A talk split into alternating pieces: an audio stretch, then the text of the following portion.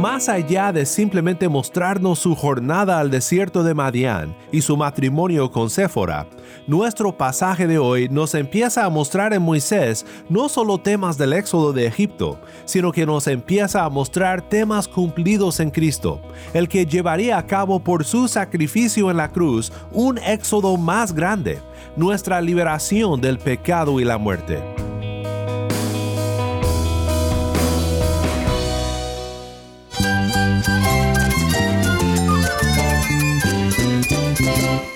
Cristo es la esperanza. Cristo es mi Señor y mi Salvador. Cristo ha transformado mi vida. Cristo es la viña. Separado de Él, nada puedes hacer. Cristo es el camino, la verdad y la vida. Jesús es mi todo. El único descanso, la única paz verdadera es con Jesucristo. Estás escuchando a El Faro de Redención, Cristo desde toda la Biblia para toda Cuba y para todo el mundo.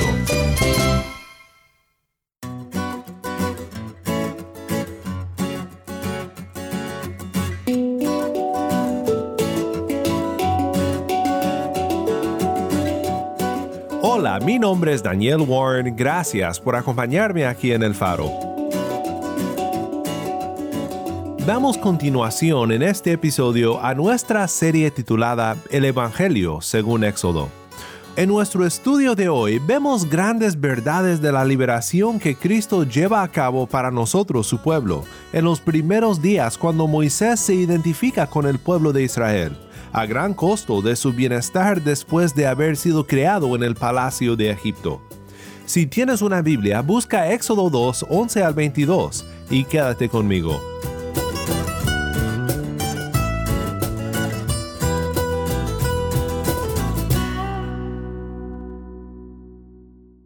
El faro de redención comienza con Somos, canta Claudia Serrano.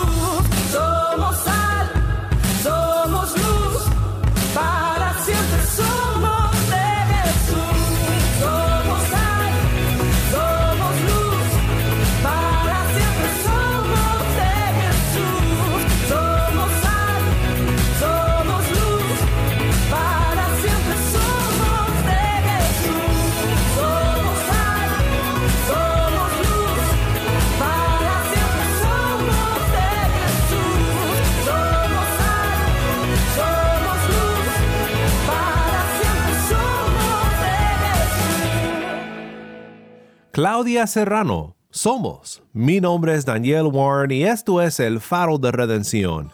Cristo desde toda la Biblia, para toda Cuba y para todo el mundo.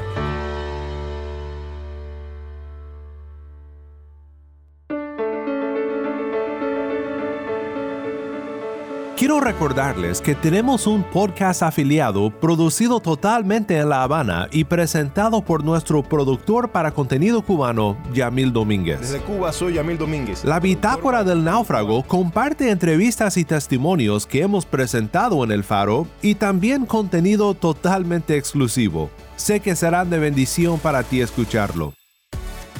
Puedes encontrar a la Bitácora del Náufrago donde quiera que escuches tus podcasts favoritos o en nuestra página web, elfaroderedencion.org. Nuevamente nuestra página web, elfaroderedencion.org.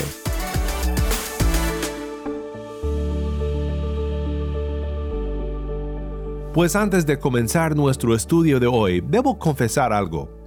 Cuando preparaba los mensajes para esta serie, cuando decidía qué pasajes estudiar juntos y cuáles omitir, porque obviamente no podemos cubrir 12 capítulos del Antiguo Testamento en solo dos o tres semanas, pero cuando llegué a este pasaje, inicialmente me lo había brincado. No le encontraba mucho sentido, no veía nada más que un pasaje en el que vemos a Moisés mudarse a Midian, y así estar en el lugar correcto para comenzar la historia realmente importante, cuando Dios se le aparece y le manda a sacar a Israel de Egipto pero cambié de pensar porque este pasaje, interesantemente, fue tan importante para Esteban, el primer mártir de la iglesia primitiva, que lo incluyó en su defensa delante del tribunal judío, el mismo que lo acusaba de blasfemia por predicar a Jesús como el Mesías, que hizo obsoleto el templo y las tradiciones de los judíos, según la ley de Moisés, porque se habían cumplido en él. Este es uno de los textos que Esteban utiliza para defender su predicación del Evangelio y el cumplimiento de la ley en Cristo. Esto hace un poco más interesante el pasaje, ¿no crees? Así que quiero que escuches primero la historia que encontramos en Éxodo 2, 11 al 22, y luego de algunas observaciones acerca de esta historia llegaremos a lo que dice Esteban sobre su significado. Nuestra lectora Taimí Zamora nos acompaña desde La Habana con la lectura. En aquellos días, crecido ya Moisés, salió donde sus hermanos y vio sus duros trabajos vio un egipcio golpeando a un hebreo, a uno de sus hermanos. Entonces miró alrededor y cuando vio que no había nadie, mató al egipcio y lo escondió en la arena. Al día siguiente salió y vio a dos hebreos que reñían, y dijo al culpable, ¿por qué golpeas a tu compañero? ¿Quién te ha puesto de príncipe o de juez sobre nosotros? le respondió el culpable. ¿Estás pensando matarme como mataste al egipcio? Entonces Moisés tuvo miedo y dijo, Ciertamente se ha divulgado lo sucedido. Al enterarse Faraón de lo que había pasado, trató de matar a Moisés, pero Moisés huyó de la presencia de Faraón y se fue a vivir a la tierra de Madián, y allí se sentó junto a un pozo. Y el sacerdote de Madián tenía siete hijas, las cuales fueron a sacar agua y llenaron las pilas para dar de beber al rebaño de su padre. Entonces vinieron unos pastores y las echaron de allí. Pero Moisés se levantó y las defendió y dio de beber a su rebaño. Cuando ellas volvieron a Reuel, su padre, éste les preguntó, ¿Por qué han vuelto tan pronto hoy? Un egipcio nos ha librado de mano de los pastores, respondieron ellas, y además nos sacó agua y dio de beber al rebaño. Y Reuel dijo a sus hijas, ¿Y dónde está? ¿Por qué han dejado al hombre? Invítenlo a que coma algo. Moisés accedió a morar con aquel hombre, y éste le dio su hija Séfora por mujer a Moisés. Ella dio luz un hijo, y Moisés le puso por nombre Gersón, porque dijo, Peregrino soy en tierra extranjera. Pues te dije que este pasaje fue usado por Esteban en su defensa delante del Sanedrín, justo antes de ser apedreado por los judíos, enojados porque les predicaba a Cristo.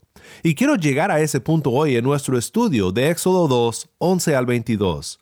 Como historia en sí y como parte de la historia del Éxodo, la historia contesta la pregunta de cómo Moisés, hijo adoptivo en la casa del faraón, llegó al desierto de Madián donde tuvo su encuentro con Dios que lo convirtió de pastor de ovejas a un liberador de su pueblo esclavizado en Egipto. Pero más allá de simplemente mostrarnos su jornada al desierto de Madián y su matrimonio con Séfora, nuestro pasaje de hoy nos empieza a mostrar en Moisés no solo temas del éxodo de Egipto, sino que nos empieza a mostrar temas cumplidos en Cristo, el que llevaría a cabo por su sacrificio en la cruz un éxodo más grande, nuestra liberación del pecado y la muerte. Así que llegaremos a Esteban y su uso de esta historia en su defensa en unos momentos, pero primero quiero ver contigo algunas maneras en las que Moisés apunta a Cristo en esta historia. Primero, Moisés apunta a Cristo cuando se acerca a sus hermanos. Una lectura detenida de la palabra nos recompensa con observaciones profundas que de otro modo nunca veríamos. Nuestra historia de hoy comienza diciendo en aquellos días, crecido ya Moisés, salió a donde estaban sus hermanos. Cuando piensas en la escena, probablemente debido a las imágenes en literatura para niños que viste desde la infancia, pues tal vez tú ves a Moisés como un hombre anciano, con su larga túnica, con su barba un poco despeinada y su vara en su mano, el pastor de ovejas que fue enviado a liberar a Israel de Egipto. Pero esto no es lo que pasa aquí. En Hechos 7 vemos que Moisés tenía apenas 40 años aquí, un hombre joven en su cultura y su día. Y este es uno que había vivido toda su vida en el palacio del faraón, en riqueza y esplendor, criado como su nieto, junto a su madre adoptiva, la hija del faraón. Moisés no era ningún pastor de ovejas con una mirada algo loco como a veces lo imaginamos. Este Moisés, el que sale a donde están sus hermanos, es un individuo de prestigio, un hombre culto, con una impresionante educación, hijo de la princesa. Seguramente Moisés habría sabido que no era originario de Egipto ni tampoco del palacio. Su nombre, recuerda, le fue dado como memorial de la manera curiosa a la cual llegó a la casa del faraón, cuando fue hallado flotando en el Nilo. Y llega el momento cuando quizás por curiosidad o quizás sintiéndose culpable por la triste condición de su pueblo, Moisés se acerca a sus hermanos. En aquellos días, crecido ya Moisés, salió a donde estaban sus hermanos y vio sus duros trabajos. No solo se acercó a ellos, sino que vio también sus duros trabajos. Me recuerda esto a lo que dice Marcos en su Evangelio, cuando habla de Cristo mirando a las multitudes con compasión por ellos. Y viendo las multitudes, dice Marcos, tuvo compasión de ellas, porque estaban angustiadas y abatidas como ovejas que no tienen pastor. Marcos 9:36. Moisés pudo haber permanecido por detrás de las paredes del privilegio y nunca tener que luchar en su corazón con la triste realidad que vivía su pueblo, pero sintió el deseo de verlos, y como veremos en un momento, sintió la necesidad de defender a sus hermanos de su opresión. Una pista de lo que venía cuando Dios le llamaría desde la zarza encendida de Madián. Pero en ese movimiento hacia sus hermanos, ese paso inicial de acercarse a ellos, vemos algo de Cristo también. Es más que simplemente un deseo de acercarse a sus hermanos. Bien nota Guy Prentice Waters comentando sobre el discurso de Esteban donde él interpreta nuestra historia en su defensa en Hechos 7. Waters observa que cuando Esteban dice que Moisés Iba a cumplir la edad de 40 años y sintió en su corazón el deseo de visitar a sus hermanos los israelitas. Pues Waters dice que Lucas, el autor de Hechos, ha usado este mismo verbo en Lucas 1.68 con referencia a una visitación divina, en este caso a través de Juan el Bautista.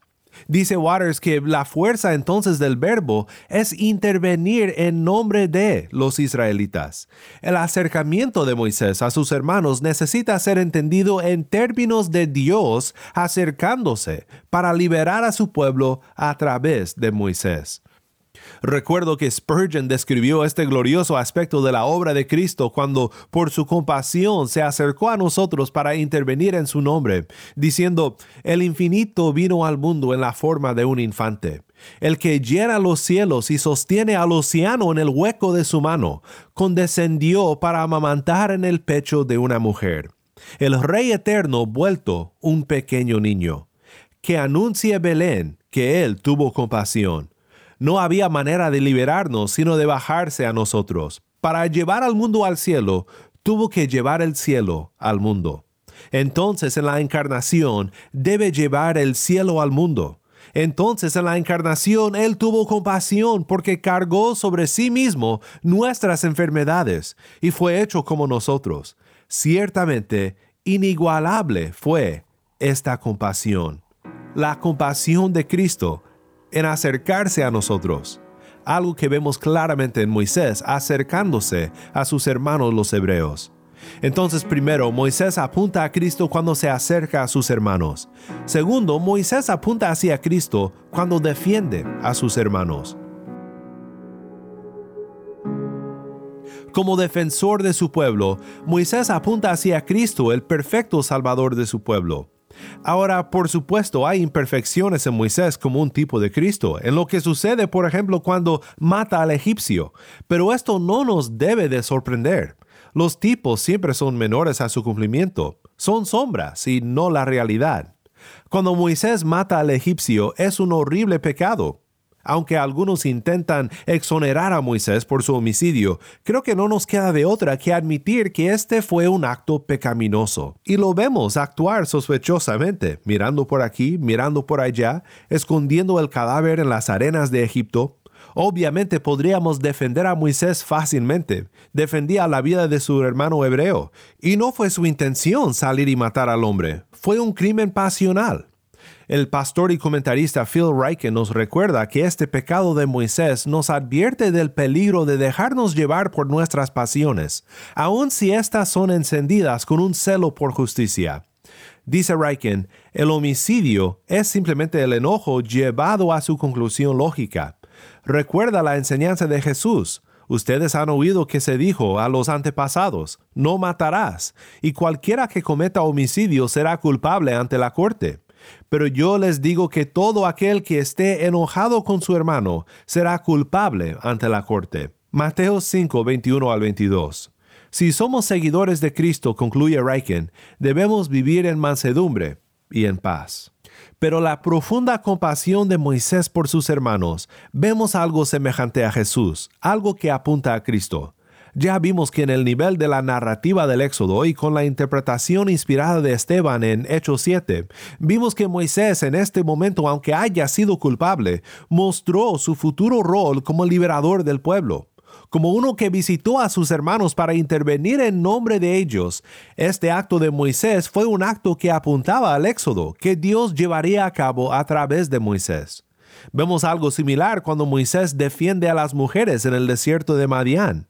John Curry comenta sobre aquel acto de liberación diciendo, este acto sirve como un microcosmo de la liberación venidera del Éxodo. Aquí las mujeres son victimizadas y oprimidas por los pastores, quienes las corren del agua. Moisés defiende a las perseguidas y las rescata de sus opresores. La palabra rescató simplemente significa salvó o liberó. El mismo verbo generalmente es usado para la liberación de los israelitas de Egipto. Éxodo 14:30, aquel día el Señor salvó a Israel de manos de los egipcios. Israel vio a los egipcios muertos a la orilla del mar. Pues ¿cómo no ver aquí a Cristo? quien viendo a sus amados oprimidos y maltratados, no solo siendo amenazados con la muerte, sino muertos en nuestros delitos y pecados, se interpuso, intervino en nombre de nosotros para rescatarnos. Y no solo quitó de nosotros las amenazas de la ley, la justa ira de Dios por causa de nuestros pecados, sino que tomó nuestro lugar bajo los azotes de la justicia y sangró para liberarnos maravillosa gracia de nuestro Cristo, un liberador mayor que Moisés. Entonces, primero, Moisés apunta a Cristo cuando se acerca a sus hermanos. Segundo, Moisés apunta hacia Cristo cuando defiende a sus hermanos. Tercero y por último, Moisés apunta hacia Cristo cuando es rechazado por sus hermanos.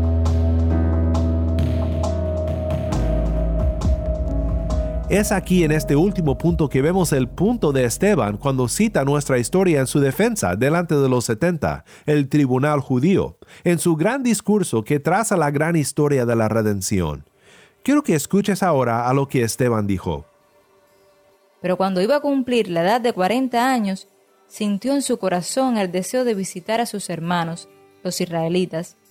Al ver que uno de ellos era tratado injustamente, lo defendió y vengó al oprimido, matando al egipcio. Pensaba que sus hermanos entendían que Dios les estaba dando libertad por medio de él, pero ellos no entendieron. Al día siguiente se les presentó, cuando dos de ellos reñían, y trató de poner paz entre ellos, diciendo, Varones, ustedes son hermanos, ¿por qué se hieren el uno al otro? Pero el que estaba hiriendo a su prójimo lo empujó, diciendo, ¿Quién te ha puesto por gobernante y juez sobre nosotros? ¿Acaso quieres matarme como mataste ayer al egipcio? Al oír estas palabras, Moisés huyó y se convirtió en extranjero en la tierra de Madián, donde fue padre de dos hijos. Ya vimos que cuando dice que Moisés visitó a sus hermanos los israelitas, esto conlleva un significado más allá de simplemente acercarse, de ir a ver. Moisés visita a sus hermanos para defender su causa, para intervenir en su nombre. Después, cuando intenta intervenir para resolver una discusión entre dos israelitas para que hagan las paces el uno con el otro, también está ejerciendo su rol como mediador, un rol recibido por Dios y hecho explícito en su comisión frente a la zarza ardiente de Madián. Esteban afirma esta interpretación cuando dice, pensaba que sus hermanos entendían que Dios les estaba dando libertad por medio de él, pero ellos no entendieron rechazan a aquel que Dios había enviado para liberarlos. Se podría oír un alfiler caer cuando Esteban condena a todos sus hermanos judíos allí presentes, cuando declara al final del discurso, ustedes que son tercos e incircuncisos de corazón y de oídos, resisten siempre al Espíritu Santo, como hicieron sus padres, así hacen también ustedes. ¿A cuál de los profetas no persiguieron sus padres? Ellos mataron a los que antes habían anunciado la venida del justo, del cual ahora ustedes se hicieron traidores y asesinos, ustedes que recibieron la ley por disposición de ángeles y sin embargo no la guardaron. El resultado no fue arrepentimiento. Los judíos llevaron a Esteban fuera de la ciudad y lo mataron. La misma historia de siempre. Pero este no tiene que ser el final de la historia en tu caso. Tú puedes recibir el mensaje de un liberador que se acerca a ti para intervenir en tu nombre, defendiéndote y liberándote con su preciosa sangre. No seas terco al oír el mensaje de la gracia. Mira en Moisés a Cristo y recibe de él la redención, liberación de tu alma del pecado y de la muerte.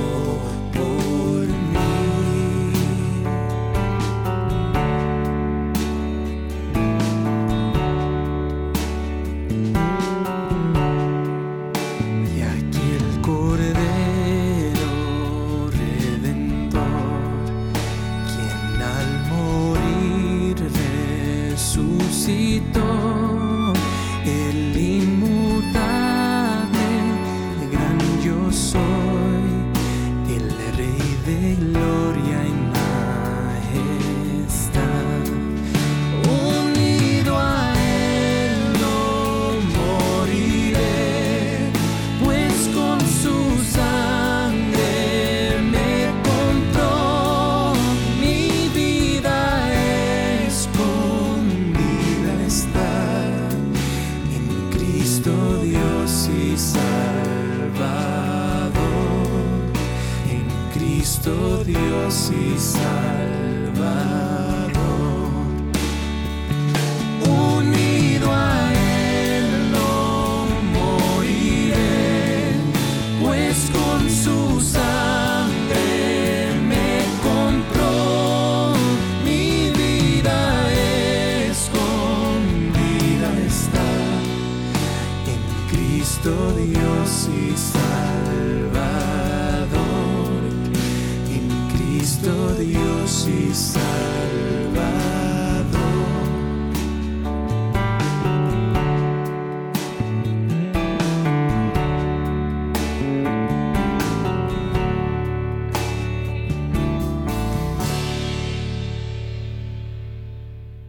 Ante el trono celestial canta alabanzaré.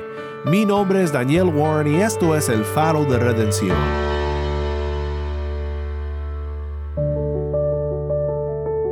Qué bendición saber que Cristo no se avergüenza de llamarnos hermanos y que por su amor a nosotros intervino en nuestro nombre, sufriendo en nuestro lugar para hacernos hijos de Dios y llevar a cabo nuestro éxodo.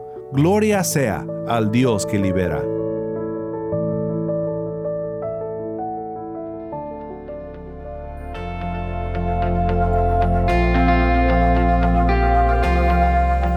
El Faro de Redención como programa radial fue ideado para Cuba, pero ha crecido a un nivel global y si estás en sintonía fuera de Cuba, te agradezco por pasar estos tiempos con nosotros estudiando temas que nos fortalecen en nuestro caminar cristiano. ¿Tienes una historia que contarnos sobre cómo el Faro de Redención está impactando tu vida? Mándanos un correo electrónico a ministerio arroba el faro de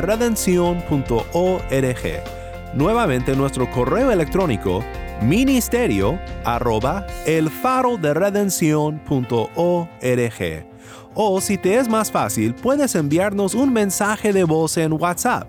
Nuestro número es 1786 373 4880. Nuevamente nuestro número de WhatsApp 1786-373-4880. Y no olvides que también nos puedes seguir en las redes sociales, en Facebook, Instagram y Twitter. Solo busca el faro de redención. Allí encontrarás más contenido durante la semana para animarte en tu fe y para mantenerte informado sobre el ministerio de El Faro. Para más información sobre este ministerio y sobre cómo tú puedes formar parte de nuestra misión, visita nuestra página web elfaroderedención.org.